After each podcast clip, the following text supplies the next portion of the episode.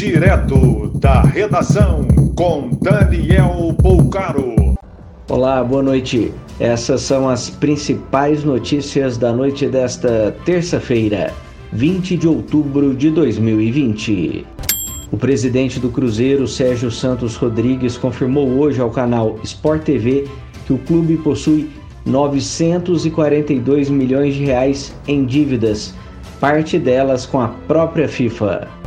Uma jovem de 22 anos acusa um paramédico do SAMU de Barreiras, na Bahia, de abusar sexualmente dela enquanto era socorrida dentro de uma ambulância. Morreu hoje vítima de coronavírus o vereador de Curitiba, Jairo Marcelino. Ele tinha 77 anos e era o vereador mais longevo da capital, por 37 anos consecutivos.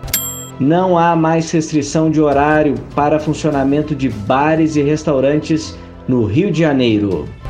A Secretaria de Saúde do Rio Grande do Norte investiga possível casos de reinfecção por coronavírus no estado.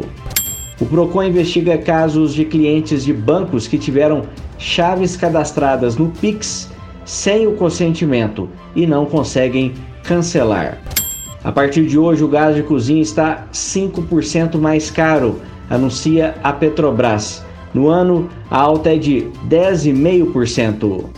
O Carrefour anuncia 350 vagas efetivas para unidades em Minas Gerais. Não há necessidade de experiência.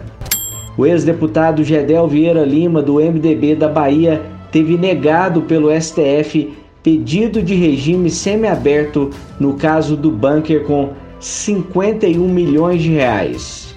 Marcado para quinta-feira o julgamento do suspeito de matar três integrantes de uma mesma família há um ano em Alfredo Wagner, na Grande Florianópolis. Mais informações no site da redação.com.br. Direto da redação com Daniel Poucaro.